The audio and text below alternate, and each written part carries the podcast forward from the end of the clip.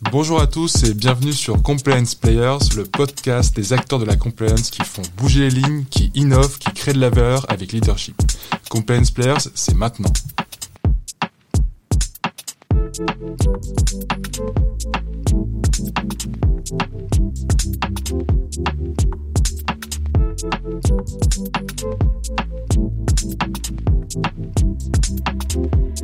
Bienvenue pour ce premier épisode. Aujourd'hui, je suis super content d'accueillir Benjamin Messica de Davency. Salut Benjamin. Bonjour Philippe. Comment ça va? Bah écoute, très bien. Très très bien. Merci d'avoir accepté ce premier épisode qui, euh, pour la petite histoire, est une totale improvisation. C'est vrai. Euh, on était censé se voir, on s'est jamais rencontrés, donc déjà enchanté. et je trouve ça sympa de se voir pour la première fois et faire un podcast. C'est que ça s'est organisé dans, dans l'heure. Dans l'heure, exactement. Donc euh, on est au village Baïséa et aujourd'hui on va essayer de parler de ce que tu fais, euh, de ta fonction actuelle dans la compliance et, et, essayer d'avoir un peu d'inspiration de ce que tu crées et comment tu apportes de la valeur dans ton, dans ton environnement. Avec grand plaisir. Est-ce que tu peux, euh, pour commencer, nous parler un peu de ton parcours, ouais. euh, nous expliquer euh, ce que tu faisais avant et ce que tu fais maintenant et peut-être ce, ce vers quoi tu te diriges? Alors, pour revenir un petit peu sur mon parcours, on va dire académique. alors moi, j'ai débuté des études, enfin j'ai fait des études de droit à la Sorbonne jusqu'à master 1 où je me suis spécialisé en fiscalité. Euh, je me suis orienté vers une, une, matière qui est un peu plus large, qui est le, le droit des affaires euh, à Dauphine. Okay. Euh, je me suis exilé, alors pas très loin, je me suis, je suis parti à, à deux heures de Paris en, en, en train euh, au Luxembourg. Euh, dans le cadre d'une formation à l'LM, donc euh, formation à l'étranger dispensée en anglais dans, euh, sur, sur de la fiscalité européenne et internationale. Et puis je suis revenu en France pour faire HEC Paris et là m'orienter plutôt sur, sur du droit, mais pas que du droit, sur du marketing et de la finance. Euh, j'ai eu une carrière d'avocat euh, fiscaliste, euh, spécialisé dans les services financiers et dans la fiscalité de, immobilière. Okay. J'ai exercé pendant six ans au sein du cabinet PwC. Euh, j'ai une petite euh, une petite période euh, passée chez chez McDonald's France, donc au siège de McDonald's en tant que responsable fiscal. Et puis aujourd'hui, j'ai intégré, on va dire en, juin dernier, donc ça fait à peu près 8-9 mois, les équipes de, de, de Lord Token d'Avency en tant que Chief Compliance Officer et directeur des affaires publiques. Donc voilà, double casquette, conformité juridique et affaires publiques. Ok, super parcours. Euh, Est-ce que tu peux expliquer pour les auditeurs qu'est-ce que Davency Alors, l'AutoCAD alors, initialement, nous sommes une plateforme d'échange crypto-monnaie qui a été régulée par l'AMF et euh, donc la CPR en février euh, dernier, février 2023. Euh, plateforme d'échange crypto-monnaie classique avec une possibilité, une faculté de, de, de, de, de promouvoir des projets à impact social et environnemental via, via notre propre Launchpad. Nous avons à peu près aujourd'hui 17 000 utilisateurs sur la plateforme. On est plutôt bien suivi sur les réseaux sociaux, que ce soit sur Twitter, LinkedIn, Facebook. Et aujourd'hui, on est sur une nouvelle ambition avec Davency, qui est une société de services financiers Web3, donc une plateforme de services financiers Web3, plateforme 360 degrés qui nous permet en réalité d'avoir une vision euh, 360 intégrale euh, de tes actifs numériques, mais également de tes actifs euh, de, de, finances traditionnelles comme ton compte bancaire, euh, ton PEA, etc. Voilà. Donc l'idée c'est de faire la transition entre la, la finance euh, traditionnelle et la finance euh, décentralisée, avec la possibilité toujours encore une fois de pouvoir promouvoir des projets à fort impact social et environnemental, des projets l'on que l'on peut promouvoir sur la plateforme et dont les investisseurs pourront investir un peu comme du crowdfunding euh, sur la plateforme. L'idée étant que sur leur, leur token, on était plutôt sur du B2C, sur, sur du particulier classique, hein, comme toi et moi. Et sur, sur Davency, on touche vraiment une cible très particulière qui est euh, bah, les, les, les, les, grandes fortunes, hein, les high net worth en anglais, et, euh, et les family office, pourquoi pas les banques, voilà, qui, qui, qui des, des, grandes fortunes qui souhaitent investir sur, sur cette plateforme, notamment les CGP par exemple. Hein. Euh, et, et, et l'idée, c'est d'en fait mettre à disposition des outils euh, aux investisseurs qui leur permettent de les aider dans leur prise de décision euh, sur du trading, sur de l'investissement et sur la gestion de portefeuille. D'accord. Ça, voilà. ça a été lancé quand Alors, c'est en cours de déploiement, euh, en cours de déploiement notamment technologique, et on, et on a pour ambition de euh, dévoiler la première démo ce mois-ci et de, de, de, de, sortir la première version de DV Invest, hein, ça c'est le premier produit, en juillet, juillet, août, au début septembre. Dans, dans, dans, voilà, c'est un petit peu l'ambition qu'on s'est donnée là, okay. avec les équipes exécutives de Davinci. Super. C'est super intéressant. On va peut-être revenir un peu sur ces sujets, mais ce qui m'intéresse, moi, c'est de comprendre. voilà, le, cadre de ce podcast-là, c'est de montrer un peu comment des acteurs de la compliance ont un rôle décisif finalement dans les organisations dans lesquelles elles sont. on voit que c'est des projets ambitieux. Toi, comment tu te positionnes en tant que head of legal et compliance sur ces sujets-là? Alors, non seulement c'est euh, un projet ambitieux, mais c'est surtout euh, euh, un sujet critique, la compliance, notamment dans un, univers qui est fortement volatile, qui est le, celui de, des actifs numériques.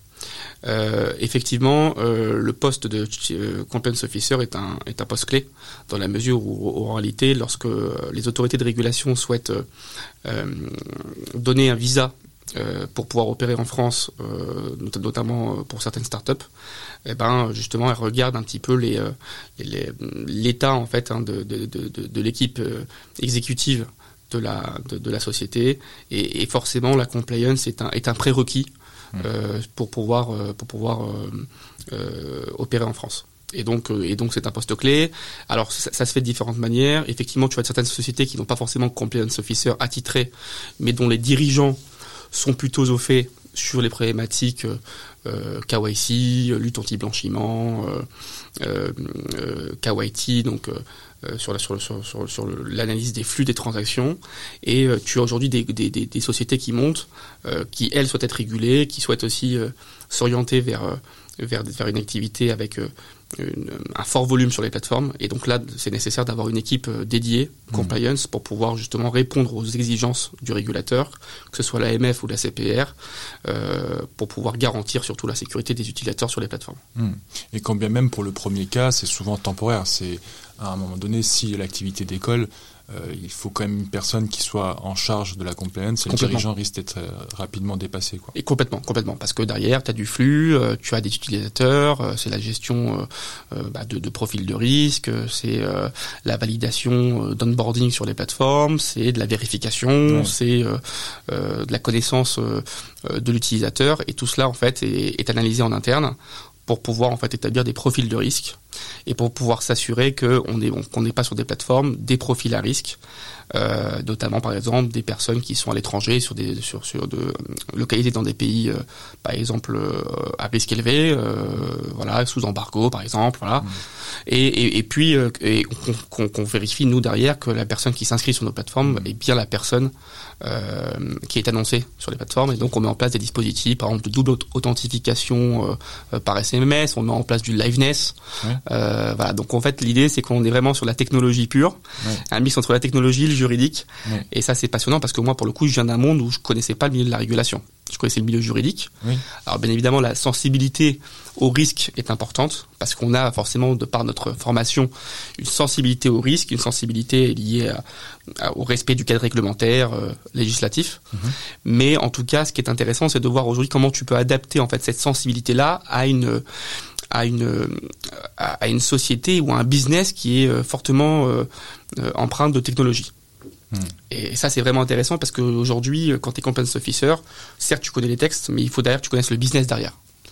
Et ça, c'est plus compliqué lorsque tu n'as pas cette fibre euh, en fait technologie, innovation, euh, commercial, Et moi, j'ai toujours eu en fait euh, eu cette fibre un petit peu entrepreneuriale de se dire comment demain je peux allier mes connaissances et mes compétences sur euh, sur le secteur juridique, hmm. sur sur le sur une aventure start-up où derrière la technologie est, est, est importante.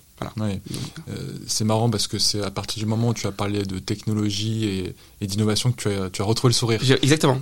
Euh, c'est très juste, euh, effectivement, et, et, je pense que c'est aussi notre but en tant que Chief Compliance Officer, et, et j'ai cette, cette chance-là d'être aussi d'avoir cette casquette d'affaires publiques.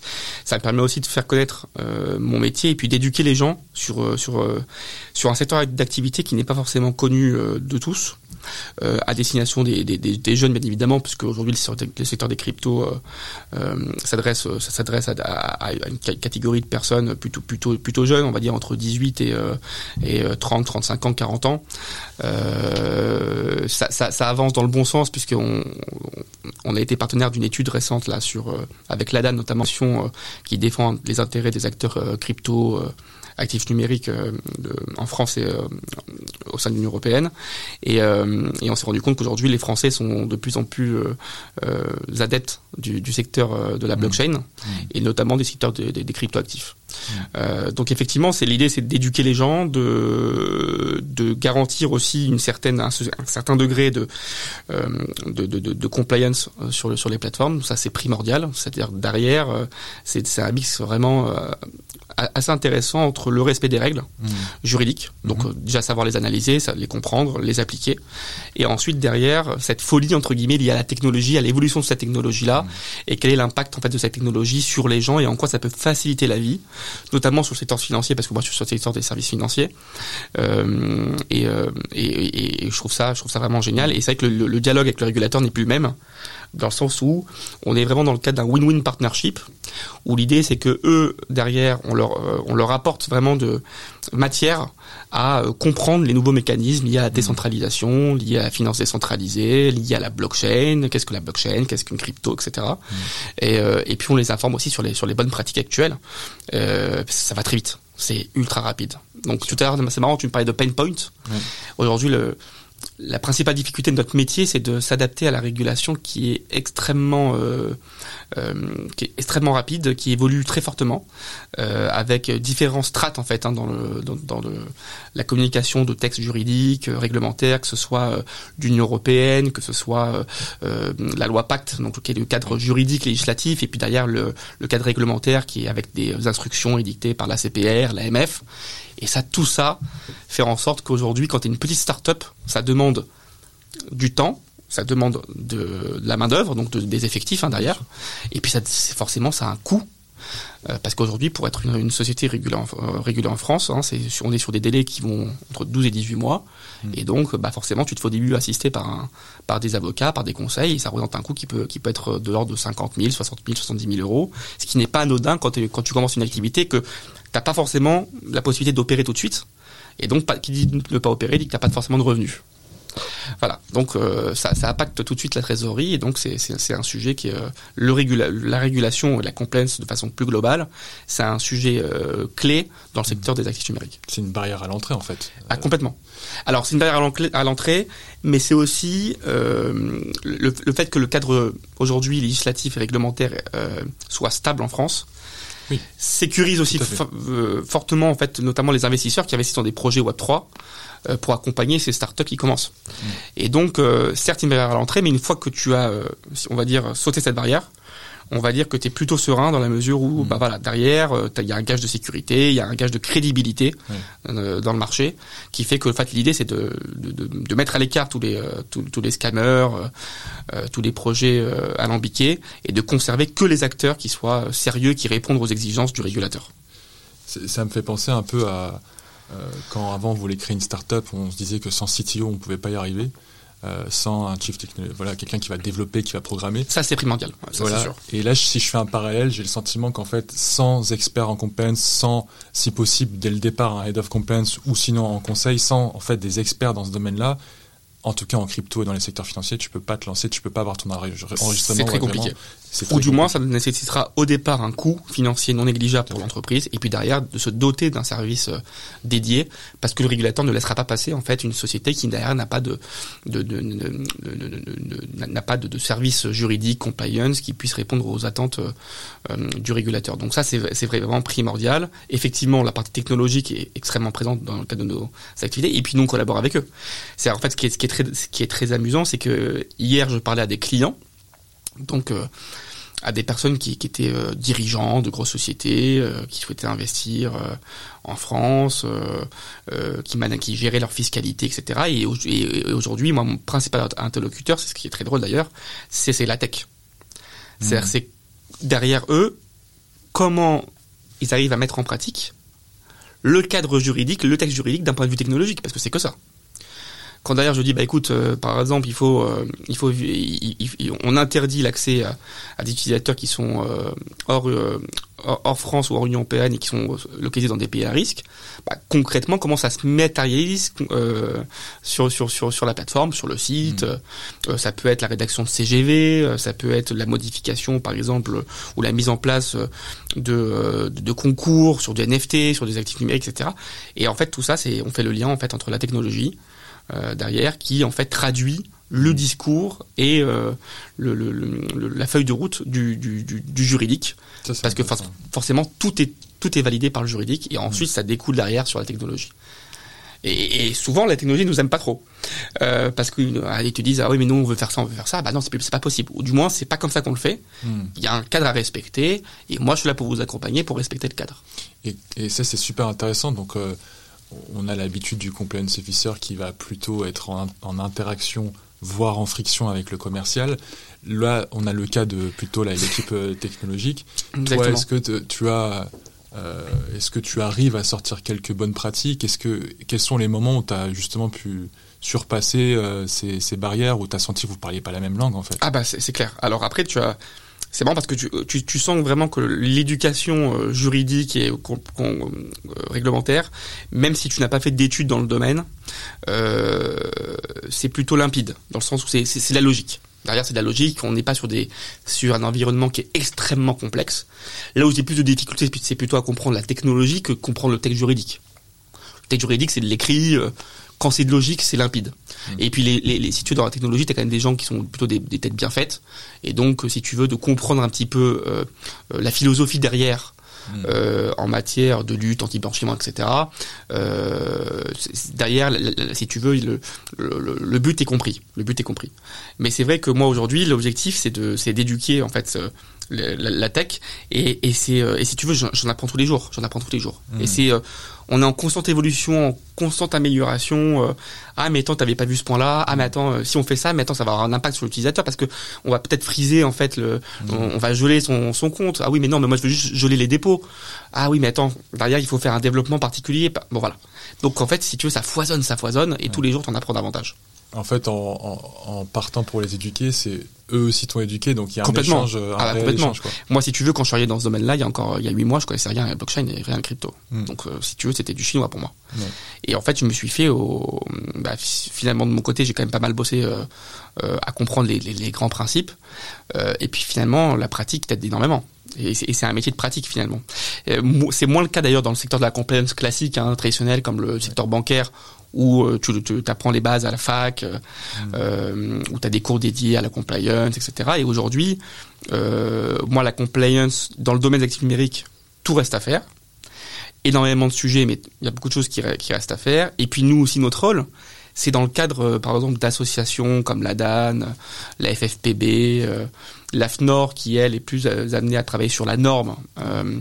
notre rôle, c'est aussi de pouvoir apporter notre compréhension du sujet, et euh, pouvoir faire en fait un retour, une sorte de feedback au régulateur pour dire écoutez, euh, je comprends l'objectif, mais derrière c'est pas comme ça qu'il faut l'appliquer, on devrait l'appliquer comme, comme, comme ça. Et donc c'est trouver des compromis, des consensus et dialoguer avec eux pour construire un écosystème qui soit viable et qui ne tue pas l'innovation. Donc c'est vraiment concilier la régulation, la protection des investisseurs, sans tuer l'innovation, parce que si on tue l'innovation, demain les meilleurs acteurs français et européens iront euh, s'exporter à l'international, parce que derrière, ils auront peut-être euh, des, des, des, systèmes incitatifs qui leur permettront de euh, d'opérer sans avoir toutes les contraintes qu'il peut y avoir hmm. avec le avec le régulateur français ou européen. Donc donc c'est ça l'objectif concrètement, c'est de vraiment de, de garantir cette sécurité là. C'est-à-dire ça rassure beaucoup de monde, même les Français hein, sont en demande de ça. Quand tu vois les les statistiques, plus, plus d'un Français sur deux sont favorables est favorable à, à, une régulation forte, une régulation complète. mais attention attention à ne pas à ne pas restreindre l'innovation parce que c'est ce qui fait la force de notre pays aujourd'hui, c'est qu'on a des startups, on a un écosystème startup, euh, notamment blockchain, qui est euh, foisonnant, qui est euh, bourré de talent. Et, euh, et, et d'ailleurs, tu remarqueras que quand tu regardes l'écosystème startup blockchain, il y a eu des investissements massifs qui ont été réalisés sur les deux dernières années. Et, et aujourd'hui, la France se positionne quasiment dans le top 5 européen, top 10 mondial sur, sur l'environnement startup. Et il faut maintenir cette dynamique. Et c'est aussi notre rôle, si tu veux, malgré tout, de se dire que on, on, contribue indirectement, bien évidemment. Hein, J'ai pas pour ambition de dire que aujourd'hui on fait partie des, des des licornes, etc. Mais on, a, on, on, contribue à cette évolution et à, euh, et à la promotion aussi de notre écosystème euh, à l'international euh, et, et, auprès des décideurs. Donc hmm. ça, ça c'est primordial et, et, et c'est ce qui me plaît, c'est ce qui est vachement dynamique dans notre métier. Bah, J'imagine du coup, on, on, sort en fait de l'image un peu cliché du compliance officer qui va seulement être sur ses normes et dans sa tour d'ivoire et qui va seulement être dans la, de la théorie ou qui va constamment être dans euh, dans, des, dans de la friction parce qu'il est dans son précaré juridique C'est très juste. Très juste. Là, on comprend que toi, en fait, tu as un business partner. Complètement.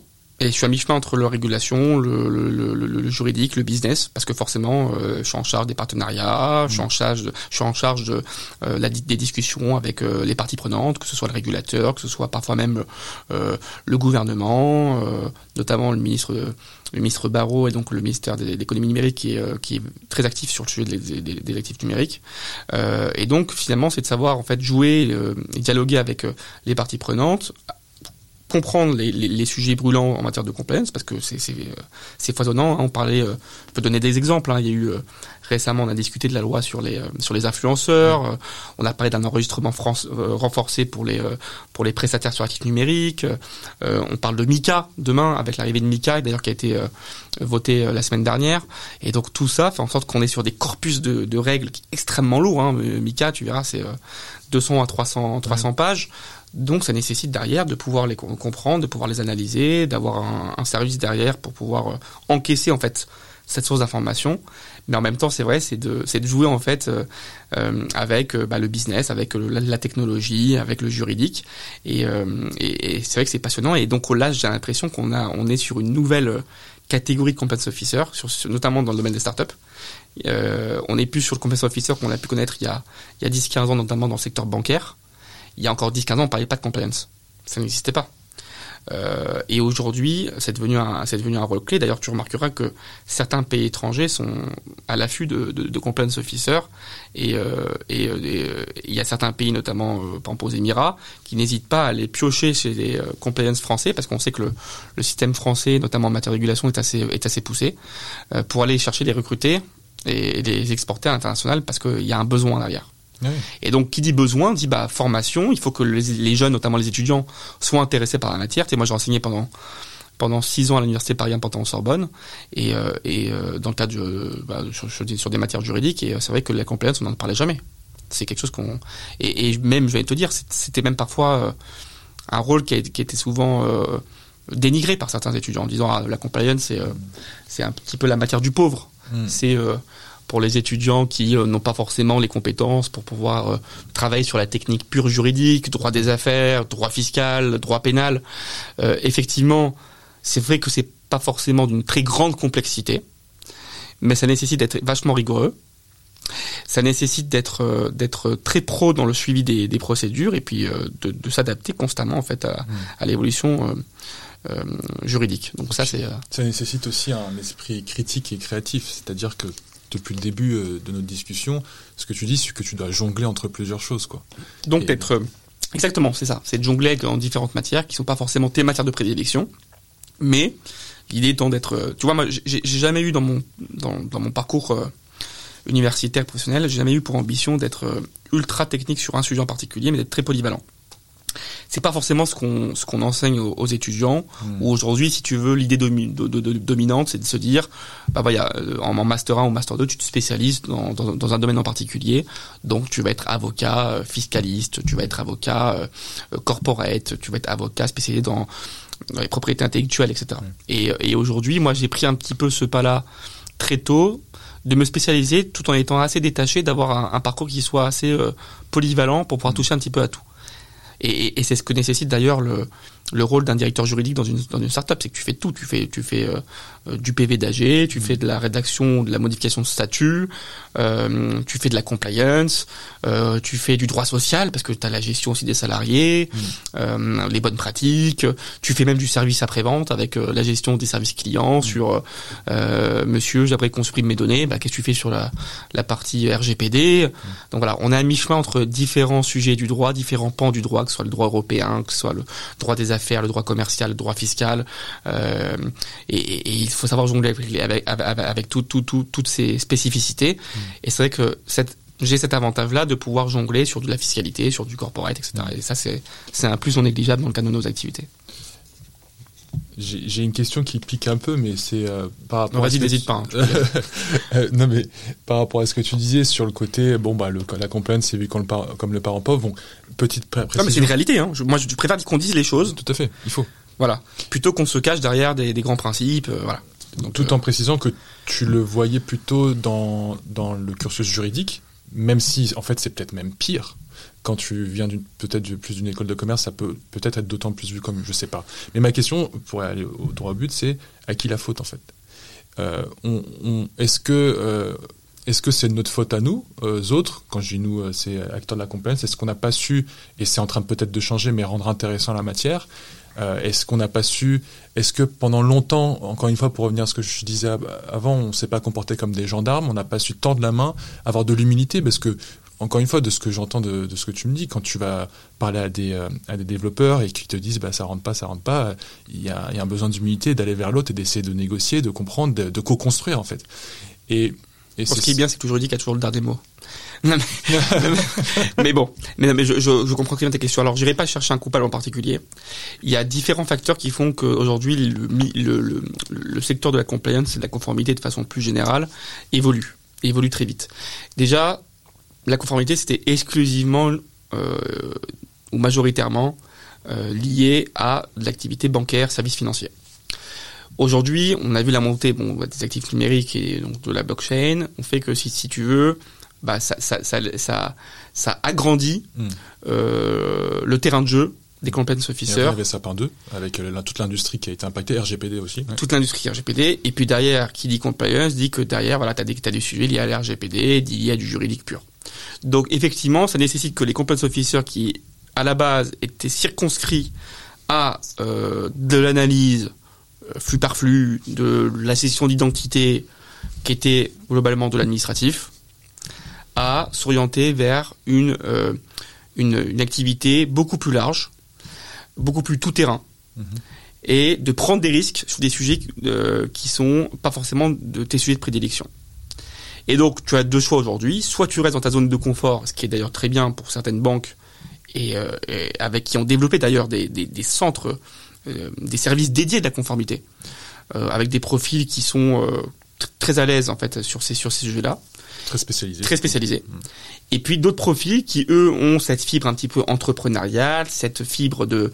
cette volonté de découvrir d'autres pans euh, de la conformité et qui se qui se lance justement bah, de par des, recrutements etc dans des dans des projets euh, comme le comme le comme la blockchain le projet Web 3 où la compliance est vue différemment mais euh, en ayant toujours à l'esprit que ce que tu as appris pendant des années dans le cadre du secteur bancaire t'es bénéfique. Parce que globalement, on retrouve un petit peu les mêmes process, mais d'ailleurs, tu as quand même plus de liberté pour pouvoir t'éclater. Je suis content que tu parles de fibre entrepreneuriale parce que pour ceux qui, qui suivent un peu OneBird, ils savent que. c'est un peu ça. C'est depuis depuis toujours en fait. On essaie de dire comment en fait la fonction compliance peut intégrer cette euh, ce mindset entrepreneurial. Toi, tu penses que ça te vient d'où? Est-ce que c'est quelque chose Bon, parfois ça vient de, de depuis l'enfance ou plein de choses, mais est-ce que c'est très juste Il y a de ça peut-être, mais est-ce que par exemple tu as eu quand même des accélérateurs comme comme est-ce que le master HEC t'a permis aussi de t'ouvrir les chakras? Comment t'as as développé cette C'est très intéressant. Alors effectivement, il y a moi il y a une partie où c'est vrai que alors moi j'étais un ancien très grand timide. Très grand timide où j'ai eu énormément de difficultés quand j'étais notamment euh, en primaire à, par exemple à parler prendre la parole à l'oral euh, à lire à voix devant devant devant des devant des copains. Hmm. Euh, et si tu veux, j'ai eu une sorte de déclic quand je suis arrivé à l'université, où finalement je me suis orienté vers un métier comme le juridique, où, ça, où la prise de parole est importante, même si euh, on n'apprend pas encore aux étudiants, notamment dès leur jeune âge, quand ils sont à l'université de droit, à plaider, etc. Et d'ailleurs, c'est ce que je regrette. Et c'est ce que moi, j'ai milité fortement à l'université pour que justement, dès la première année de droit, on fasse par exemple des, des plaidoiries improvisées, etc. Mmh. Mais c'est vrai que ça m'a beaucoup, euh, ça m'a beaucoup, euh, euh, ça m'a changé en fait ma, la, vision du métier que je, enfin du métier d'avocat. Et si tu veux, je me suis orienté, enfin, je me suis orienté sur sur du relationnel. C'est-à-dire que euh, au final, tu peux, euh, de par euh, ta personnalité, avoir un impact sur, euh, sur, euh, sur, sur, ce que tu souhaites obtenir, hmm. soit dans le cadre professionnel, soit dans le cadre amical, soit dans le cadre des affaires de façon plus générale. Et donc finalement, l'idée était très vite pour moi de maintenir cette fibre et de renforcer cette fibre relationnelle que je pouvais avoir avec avec avec les parties prenantes et, et, et je pense que c'est un atout euh, non négligeable dans nos métiers parce que on est, et heureusement d'ailleurs, on est sur des métiers où le dialogue est toujours très important. Hmm. Donc savoir convaincre, euh, savoir persuader, euh, savoir discuter, savoir répondre aux arguments qu'on te, qu'on t'oppose. Et, et ça, c'est, c'est je pense un plus. Et, et, et, alors ça s'est fait de différentes manières. C'est effectivement de de l'inné, hein, et c'est de toute façon c'est pas du tout. j'ai pas la grosse tête en disant ça. C'est vraiment entre guillemets, c'est une je pense que c'est naturel de se dire bah voilà j'aime le contact, j'aime euh, la prise de parole, j'aime connecter avec les gens. Euh, c'est d'ailleurs pour ça aujourd'hui que je suis dans, je suis dans une start-up. Mais c'est aussi lié effectivement à, un, parcours euh, académique qui fait que c'est vrai que l'école de commerce t'aide beaucoup aussi à créer du lien, à connecter, euh, euh à échanger avec les gens.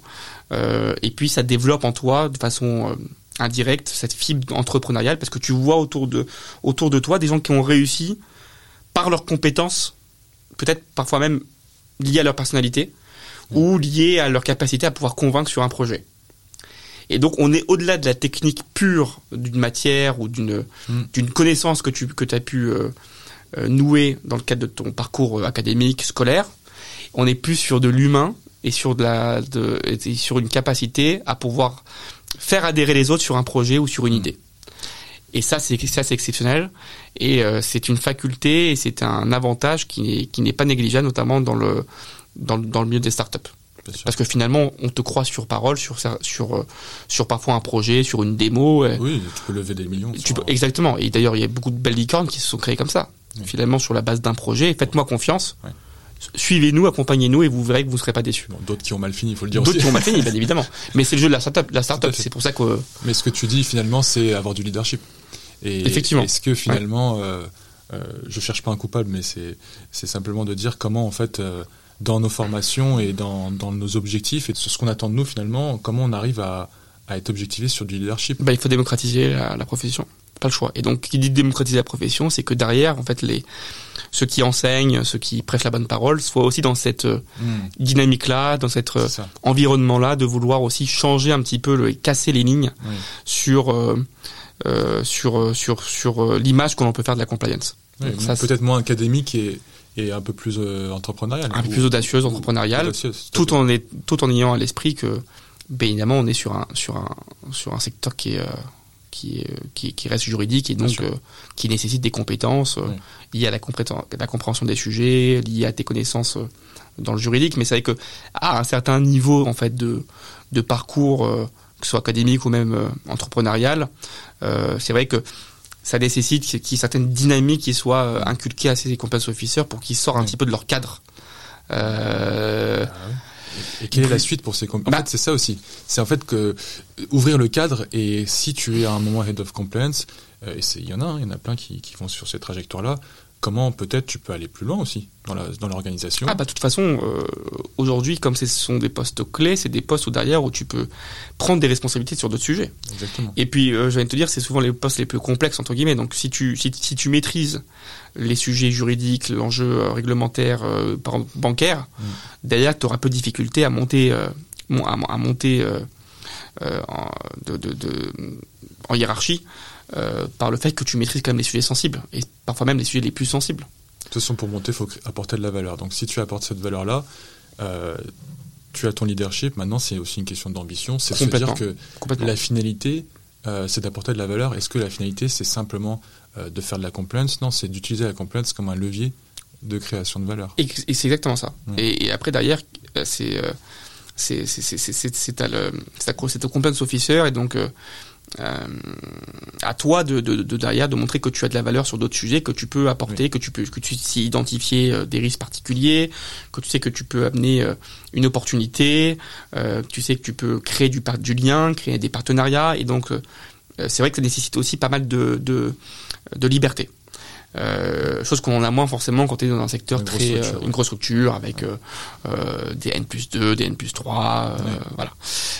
mais c'est pas impossible. Mais c'est pas impossible. C'est pas impossible. Moi, moi, par exemple, chez PwC, j'ai j'ai j'ai très tôt eu pour pour ambition de voir aussi monter monter sur d'autres sujets que, que, sur mes sujets de prédilection qui étaient la fiscalité, euh, pour pouvoir aider aussi un petit peu à, à, mieux communiquer entre, entre différents collaborateurs, euh, pour pouvoir euh, participer à des réflexions stratégiques sur des sujets euh, euh, qui touchent en fait au, à la vie d'un collaborateur dans, dans, le monde de l'entreprise. Et mais donc ça, ça ne tient qu'à toi. Et je pense que si tu as cette volonté-là, cette motivation-là de le faire, il mmh. y a rien qui t'en empêche, mmh. tout en respectant le cadre derrière qui est imposé. Voilà. Mais c'est là où c'est passionnant, c'est de concilier les deux. Et cette volonté-là, effectivement, elle peut naître de toi, mais que quand tu es jeune, tu peut-être pas eu tellement d'exemples et c'est aussi au, au, mentor. Et il faut qu'il y ait des mentors dans la matière. C'est pour ça que moi je réponds toujours présent, tu vois, pour des podcasts, pour euh, des participations à, à, euh, à, la présentation de nos activités euh, dans le cadre d'écoles, mm. dans le cadre de formations spécialisées, dans le cadre par exemple de conférences qu'on donne souvent sur le, dans le domaine de, du Web 3, que ce soit en France ou à l'étranger, parce que c'est aussi ça notre rôle c'est d'être ambassadeur de notre métier. Exactement. Euh, c'est de prêcher la bonne parole parce que je pense que euh, l'idée c'est de c'est de c'est de promouvoir notre métier, donc les contraintes derrière liées au risque de notre de notre activité, mais c'est surtout surtout euh, promouvoir notre métier, de pouvoir le faire de le faire apprécier par par, par, par les gens qui l'écoutent parce que c'est vrai que sur enfin il y a encore quelques années quand tu quand tu étais à une conférence, tu avais un sujet compliance, tout le monde partait. Ouais mais qu'est-ce qui a m'emmerdé avec cette compliance On comprend rien à ce qu'il raconte. C'est pour ça que moi, dans ma démarche, de, de, lorsque je discute sur des sujets techniques euh, compliance, j'essaie d'être de, de, euh, assez succinct, euh, tout, en, tout, en, étant clair en fait sur les sur les sur la philosophie parce que je pense que derrière il faut tout en revenir sur la philosophie. Pourquoi on fait ça? Voilà, le sens. si si je te parle de Mika de la loi Pacte euh, tu vas me dire il m'emmerde ouais. ça m'intéresse pas je comprends rien à ce qu'il raconte par contre, si je te dis derrière, il y a des, il y a des problématiques liées au blanchiment d'argent, mmh. je te parle de terrorisme, euh, euh, je te parle de financement illégal, euh, je te parle de, de, de, de, de fraude, de scam, de fraude fiscale, etc. De droits humains. de, droits humains, etc. Exactement. Ça, ça parle aux gens. Bien sûr. Ça parle aux gens. Et ce qui fait qu'aujourd'hui, maintenant, tu verrais sur les, sur les, euh, sur les, sur les conférences Web 3, etc. Le, le, il n'y a pas une conférence qui se fait sans l'aspect euh, réglementaire. Pas une. Mais c'est un souffle nouveau, le, justement, ce, cet écosystème. Et c'est tellement un gâchis quand moi, ça fait dix ans que je suis de la compliance et j'ai toujours trouvé ça passionnant. Et, et c'est tellement un gâchis de voir cette matière parfois gâchée parce qu'on est dans une logique euh, où on n'arrive pas à marketer. C'est un peu ça. Hein. C'est faire du marketing de ce qu'on fait et donner envie aux gens. En fait. Exactement. Et c'est exactement ce que j'essaie de faire. C'est vrai. Alors, ça peut paraître péjoratif, mais ça ne l'est pas du tout. Quand tu parles de marketing, c'est c'est en fait c'est ça, c'est d'éduquer, donc de communiquer. C'est ça. Moi, je communique pas mal sur LinkedIn, par exemple, parce que je sais que c'est un réseau social qui mêle euh, euh, de l'étudiant, qui mêle les, des dirigeants, euh, qui mêle tout type d'activité. Et, et, d'ailleurs, tu verrais dans mes, dans mes prises de position, notamment sur le secteur financier traditionnel, moi j'ai toujours milité pour que nos activités se rejoignent avec le secteur de, de, la banque traditionnelle. j'ai, il m'est arrivé de critiquer parfois l'hypocrisie de certaines banques qui ont qui, qui, qui, qui, se sont moqués hein, du secteur des actifs numériques en disant que ça allait pas avoir, allait pas avoir d'avenir, que si tu étais favorable à, euh, où tu, tu, tu, tu, tu, tu aimais la, la, la fraude, mm. euh, le blanchiment, bah, il fallait aller sur le terrain des actifs mm. numériques. Et euh, c'est marrant, les mêmes banques, qui, voilà, et, et c'est marrant, ces mêmes banques-là, il y a, il y a deux ans ou deux trois ans, qui tenaient ces propos-là, aujourd'hui, euh, tu découvres par, par des par des news euh, bah, qui montrent des projets Web 3, qui ont investi des centaines de millions d'euros sur des projets blockchain, euh, et ça, ça vient de nulle part, tu vois, tu, ça, ça, ça débarque. C'est parce que derrière, il y a, il y, a un, il y, a, un intérêt, il y a euh, une sensibilité, je pense maintenant par euh, l'ensemble du secteur financier sur sur le secteur de la blockchain et euh, et, et, et, et, je suis content de faire partie de cet écosystème là de vouloir promouvoir cet écosystème hmm. et de pouvoir le, le défendre euh, et pouvoir faire coexister en fait hein, ce, le secteur traditionnel avec le secteur hmm. financier euh, digitalisé désintermédié décentralisé qui est le qui, est, qui, est, celui du du Web 3 bah écoute, euh, ça sera peut-être la conclusion. Si tu peux. Je parle beaucoup. Hein. Non, c'est très bien. Franchement, euh, tu me facilites la tâche parce que tu vas vraiment droit au but et c'est exactement euh, ce, ce, ce qu'on veut entendre finalement. Et cette franchise, et c'est ça qu'on cherche. Si, pour conclure, est-ce que tu pourrais, si aujourd'hui tu as un étudiant qui est face à toi ou un jeune qui veut intégrer la, le, Web 3 est donc plutôt dans la compliance vu que c'est notre secteur. Quels conseils, si tu voulais donner deux trois conseils pour monter en compétence, pour bien faire sa place et pour être bon et, lui donner envie de venir aussi. Alors déjà, au-delà des compétences sur le secteur de de la compliance, c'est déjà prendre des risques et pas forcément écouter ce que tes camarades te disent parce que globalement le discours c'est de dire ah non, il faut spécialiser, il faut spécialiser, etc. Hmm. Donc si demain tu es spécialisé et que tu veux faire un autre métier, très surtout à la fac de droit. Surtout à la fac de droit, c'est tente-le, tente-le et puis au pire tu te casses la gueule. Ouais. Et puis c'est pas grave. Et bah tu, tu sauras rebondir. Euh, je sais qu'il y a beaucoup d'étudiants, euh, notamment ou même des jeunes actifs, et moi j'étais comme ça, qui avaient peur indirectement du chômage, qui avaient peur de se retrouver sans rien, etc. Et euh, tu sais moi j'ai quitté McDonald's France en c'était quand? C'était en novembre 2021 où je venais d'avoir un, je venais d'avoir un bébé et je me suis dit, euh, euh, je prends des risques là. Fais attention parce que là tu changes de secteur d'activité, tu changes de de, de, mm. de milieu. Mm. Euh, si demain ça va pas, qu'est-ce que tu fais? Est-ce que tu reviens? Est-ce que tu reviens pas? Euh, J'ai dit écoute on verra. J'ai tout à gagner, j'ai tout à perdre aussi, mais écoute on verra. Mm. Bon, il s'avère que pour l'instant ça marche. Demain ça peut ne pas marcher, ça peut se casser la gueule. Euh, et puis le lendemain, bah, je peux trouver autre chose qui me qui me passionne dans l'entrepreneuriat, dans le juridique. Et l'avantage juridique, c'est qu'en fait, finalement, on touche un peu à tout. Et, et, et, tu peux te, tu peux te débrouiller pour pour avoir une pour avoir une expertise et avoir euh, un impact dans dans dans, dans une société. Et ça, c'est après, c'est une question de philosophie, c'est une question de comportement, c'est une question de volonté. Et, et voilà, ça, c'est les conseils que je peux donner, c'est prendre prendre des risques. N'écoute pas forcément ce qu'on te dit, mais euh, fais-toi confiance fais-toi confiance. Et derrière, l'expertise technique viendra tout seul. Si derrière, tu as peur de découvrir un nouveau métier, tu as peur de découvrir une nouvelle expertise, la pratique est toujours là pour te rattraper.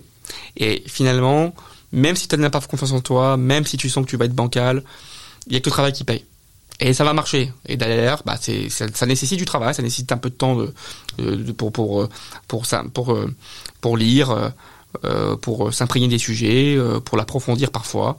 Mais en tout cas, une chose est sûre, c'est que le travail paie. Euh, et en tout cas, une société saura déceler l'impact que tu pourras avoir par tes actions ton expertise par tes compétences sur le sujet. Donc voilà. Ça c'est vraiment un conseil que je peux donner, que je donnais à l'époque à mes étudiants quand j'étais euh, euh, euh enseignant en, droit, parce que je les voyais timorés, je les, voyais euh, ils avaient peur. Ils avaient peur. oui, mais il y a cette angoisse aussi du master 2. c'est une angoisse. mais oui, c'est mais euh, l'angoisse de pas avoir un master 2. L'angoisse de pas avoir de master 2, l'angoisse d'avoir un master 2 qui n'a pas euh, c'est pas forcément mon premier choix, l'angoisse d'avoir un master 2 mais c'est pas c'est pas ce que je veux faire. Et finalement, est-ce que j'ai bien fait? Est-ce que j'ai bah, est-ce que je n'aurais pas dû faire autre chose? intervenant professionnel dans dans ces cursus. Est-ce qu'on voit vraiment les débouchés? Bah, je suis d'accord que la compétence n'existe pas aujourd'hui, enfin très peu. Euh, mais ça, c'est le rôle de l'université. Malheureusement, euh, moi, j'ai essayé à l'époque, c'est marrant parce que quand je faisais mes cours, euh, je ramenais à chaque fois un, à chaque TD, je prenais euh, une personne du milieu de la fiscalité à l'époque, hein, parce que j'étais, j'enseignais droit fiscal, mais pour qu'ils aient une vision de ce qu'est la pratique et pas forcément ce qu'il ce qu'il apprend par cœur parce qu'il a appris l'article intel du code du général des impôts ou du code monétaire financier. Et donc l'idée c'était de pouvoir concilier, c'est toujours ça, hein, c'est concilier la théorie à la pratique. Et c'est vrai que dans les, les, les formations aujourd'hui très universitaires, hmm. manque de pratique, ce qui hmm. fait que tu as du mal à projeter et tu sais, il y a beaucoup d'étudiants aujourd'hui, alors beaucoup plus aujourd'hui qu'avant, qui au bout de cinq, cinq années de droit te disent ah, j'ai fait le mauvais choix ou je sais pas ce que je veux faire. Ou encore pire, j'ai rien retenu de ces cinq années. Ou, encore pire, j'ai rien retenu. C'est tellement théorique parfois. Et, et plus on avance dans le temps, malheureusement, et plus le niveau aussi des étudiants se dégrade. C'est une réalité. Euh, pour différents pour différentes raisons.